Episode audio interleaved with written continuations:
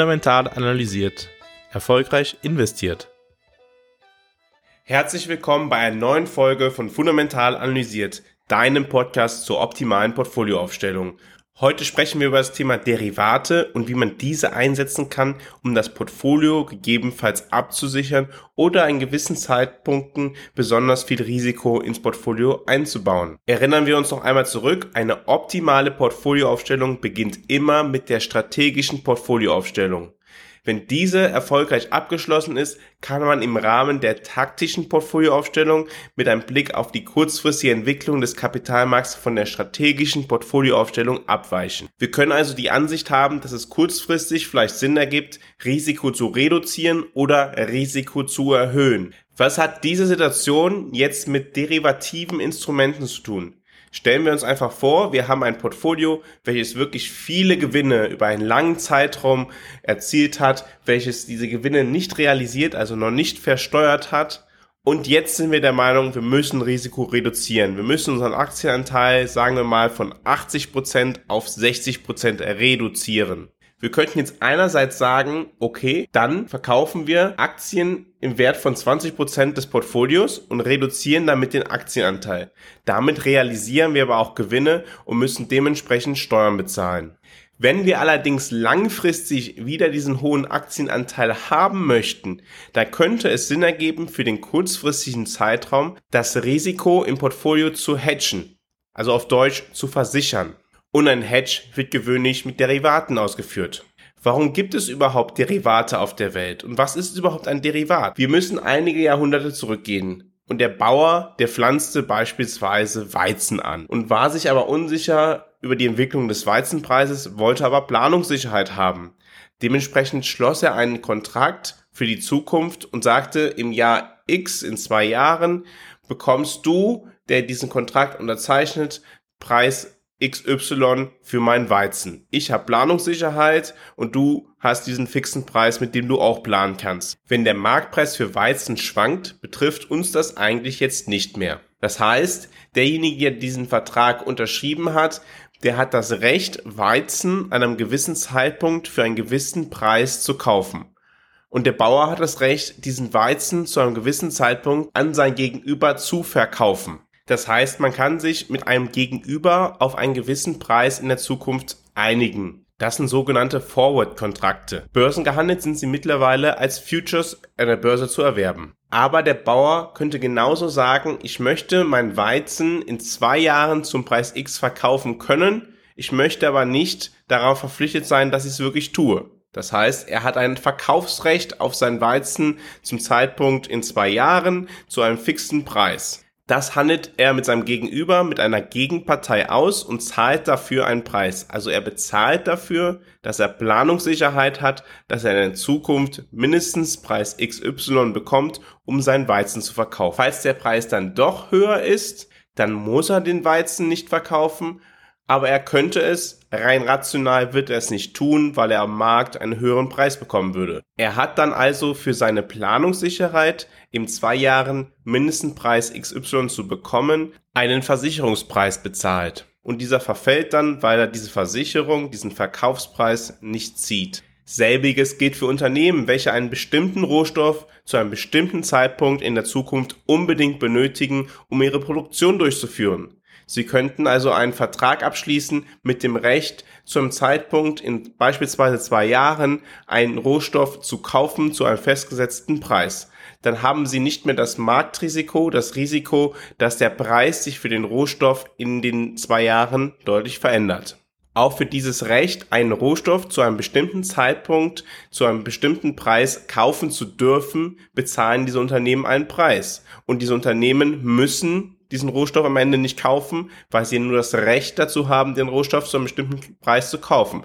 Wenn beispielsweise der Preis für Weizen, den der Bäcker benötigt, im allgemeinen Markt generell niedriger ist, dann würde seine Option, sein Kaufrecht einfach verfallen, weil er würde ja nicht mehr Geld bezahlen für etwas, was er auch günstiger erwerben könnte. Dieses Kaufrecht und dieses Verkaufsrecht wird als Call und als Put-Option an den Börsen bezeichnet und gehandelt. Eine Call-Option ist das Recht, ein bestimmtes Gut zu einem bestimmten Zeitpunkt zu einem bestimmten Preis zu kaufen. Eine Put-Option ist das Recht, ein bestimmtes Gut zu einem bestimmten Zeitpunkt zu einem bestimmten Preis zu verkaufen.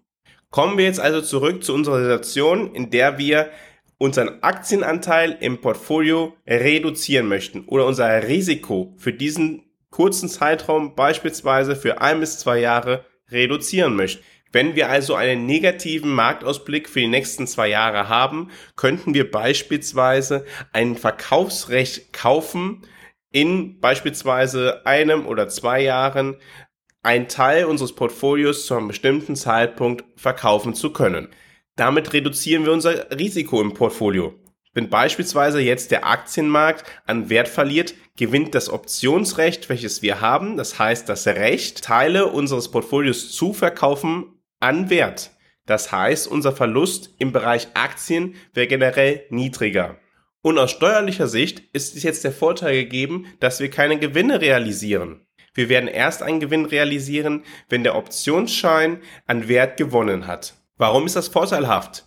Es könnte ja auch sein, dass unsere Erwartungen an den Kapitalmarkt überhaupt gar nicht zutreffend sind und dass sich der Kapitalmarkt weiterhin sehr gut entwickelt und dann hätten wir, wenn wir den Aktienanteil insgesamt reduziert hätten, Gewinne steuerlich realisiert, die wir hätten nicht realisieren müssen. Und das Problem ist, wenn wir die Gewinne steuerlich realisiert haben und das Geld dann nutzen, um den Anteil am, für Aktien beispielsweise wieder zu erhöhen, dass wir dann natürlich weniger Geld zur Verfügung haben. Natürlich kommt ein Derivat auch mit einem Preis daher. Aber die spätere Versteuerung von Kapitalerträgen schafft einen enormen Mehrertrag.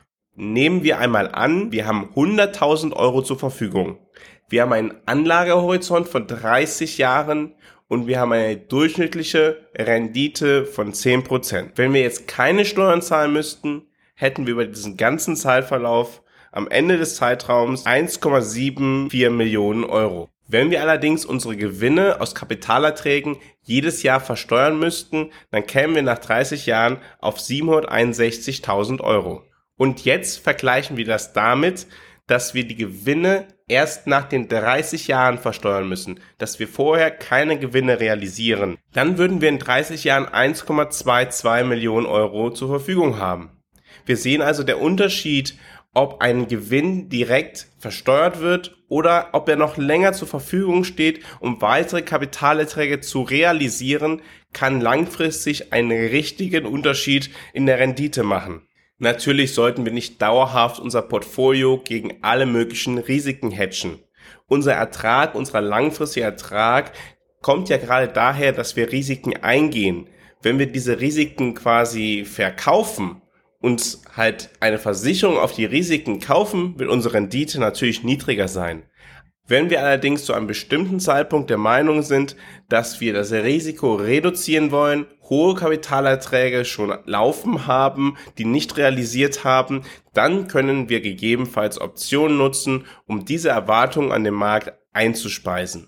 Derivate haben oftmals in der Öffentlichkeit den Ruf, dass sie nur zum Zocken da sind. Ja, man kann, wenn man sie einsetzt, kurzfristig hohe Gewinne und Verluste erfahren. Wir können sie aber auch dazu nutzen, unser Portfolio in der Risikoallokation zu verändern, dementsprechend verantwortungsbewusst mit Optionen umgehen. Stellen wir uns einmal vor, wir sind Besitzer der Aktie Adidas. Adidas hat jetzt einen angenommenen aktuellen Preis von 100 Euro.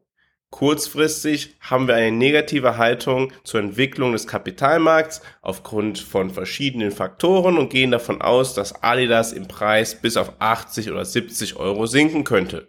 Wir wollen aber nicht jetzt die Aktie verkaufen, weil wir die Aktie zum Preis von 30 gekauft haben, müssten dann 70 versteuern und davon würden dann von 70 28 Prozent an den Staat fließen. Also kaufen wir eine Put-Option. Also wir kaufen ein Recht, die Aktie verkaufen zu können und behalten die Adidas-Aktie in unserem Portfolio. Dann haben wir einen Protective Put, nennt sich das im Kapitalmarkt, konstruiert. Also wir haben eine Position, die nicht unter eine bestimmte Summe fallen kann.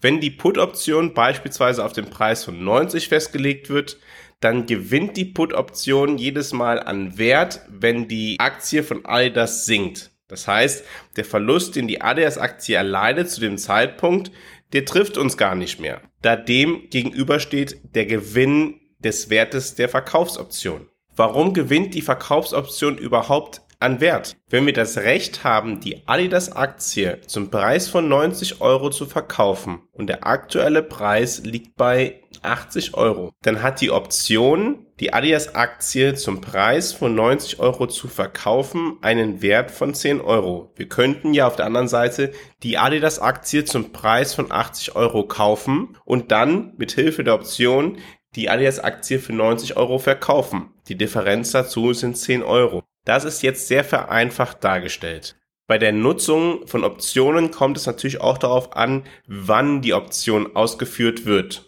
beziehungsweise ausgeführt werden kann. Das haben wir jetzt in dieser Betrachtung der Einfachheit halber mal außen vor gelassen. Wir haben also den inneren Wert einer Option betrachtet und haben verschiedene andere Dinge, die auch den Wert von Optionen beeinflussen, außen vor gelassen. Was könnte den Wert einer Option sonst noch beeinflussen? Beispielsweise halt der Zeitwert, aber auch die angenommene Volatilität. Wenn der Markt deutlich volatiler ist, dann hat das Recht, einen festen Preis zu einem bestimmten Zeitpunkt zu haben, zu dem man verkaufen oder kaufen kann, natürlich einen höheren Wert. Auch haben wir jetzt ausgeblendet, ob Adidas beispielsweise in einem Zeitraum eine Dividende zahlen würde oder ob sich das allgemeine Zinsniveau im Zeitverlauf verändert. In jedem Fall ist es sinnvoll, bevor man selber Optionen nutzt, einen Experten zu Rate zu ziehen, um dann halt gebildet Entscheidungen treffen zu können.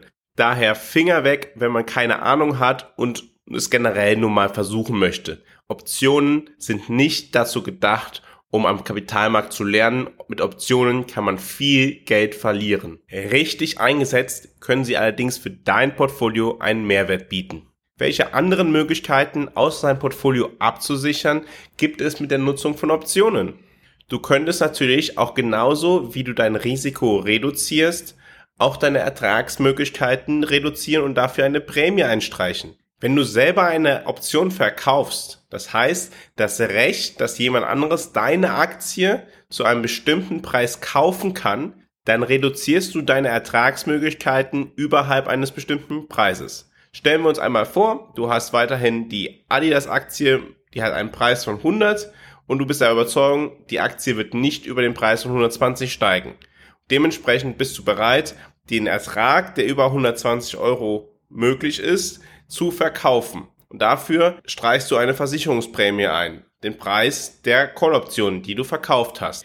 Falls der Aktienpreis dann doch über 120 Euro steigen wird, wird dein Gegenüber natürlich die Option ziehen und sagen, hey, der aktuelle Preis ist 123 Euro, ich will jetzt deine Aktie haben, gib sie mir für 120 und ich streiche den Gewinn von 3 Euro ein. Dein Risiko besteht also darin, geringere Ertragsmöglichkeiten zu haben. Auf der Positivseite steht, dass du eine zusätzliche Einnahmen erzielst, einen Versicherungsgewinn. Auch wenn du keine Optionen in deiner Portfolioaufstellung nutzen möchtest, ist es wichtig zu verstehen, wie der Einsatz von Optionen funktioniert. Denn in vielen Produkten, die am Kapitalmarkt verfügbar sind, setzen Fondsmanager Optionen ein. Beispielsweise war es eine Zeit lang sehr in vogue, Produkte zu verkaufen, die ja in der Marktphase gut funktionieren sollten, wenn der Markt sich nicht besonders stark entwickelt. Man ist davon ausgegangen, der Markt wird jetzt nicht besonders hoch nach oben steigen, nicht besonders tief fallen. Also eher weniger volatil sein. Wie könnte man in einer solchen Marktphase besonders viele Erträge erzielen? Naja, indem man einerseits sagt, auf mögliche Erträge über einer Summe X und ich verkaufe ebenso das Recht, die Aktie zu einem gewissen Preis zu verkaufen. Solche strukturierten Produkte bieten allerdings große Risiken. Beispielsweise könnte es dazu kommen, dass dann doch der Aktienmarkt sich anders verhält, als man es erwartet hat. Und wenn jetzt die Aktie sehr stark im Wert gewinnt, dann ist mein persönlicher Gewinn auf die Grenze des Verkaufspreises der Aktie begrenzt. Meine Performance wird also schlechter als der Markt sein. Wenn die Aktie besonders viel an Wert verliert, wird derjenige, dem ich das Recht verkauft habe, eine Aktie zu verkaufen, natürlich von diesem Recht Gebrauch machen und mein Verlust wird sich erweitern.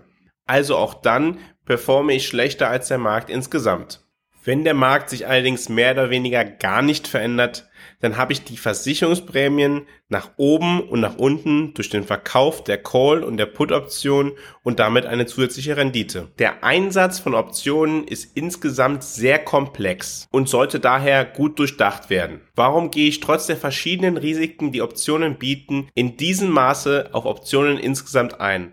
Einerseits deshalb, weil Optionen auch bei der Portfolioaufstellung einen gewissen Mehrwert bieten können und zweitens, um auch vor den Risiken des ahnungslosen Einsatzes von Optionen zu warnen. Mittlerweile ist es ja auch vielen Menschen möglich, mit Optionen Geschäfte zu machen, welche gar keine Ahnung von Optionen haben. Das ist durchaus eine bedenkliche Entwicklung. Wenn du mehr darüber erfahren möchtest, wie du dein persönlich optimales Portfolio aufstellen kannst, gehe jetzt in die Show Notes und lade dir jetzt das kostenlose E-Book runter. Ich danke dir, dass du heute wieder dabei warst und morgen werden wir darüber sprechen, warum es am Kapitalmarkt durch die verschiedenen konjunkturellen Entwicklungen, beispielsweise durch die Konsumentenentscheidungen, durchaus noch stärkere Volatilitäten und starke Risiken in den nächsten Wochen und Monaten geben könnte. Ich freue mich, wenn du morgen wieder dabei bist und verbleibe bis dahin mit einem fundamental analysiert, erfolgreich investiert.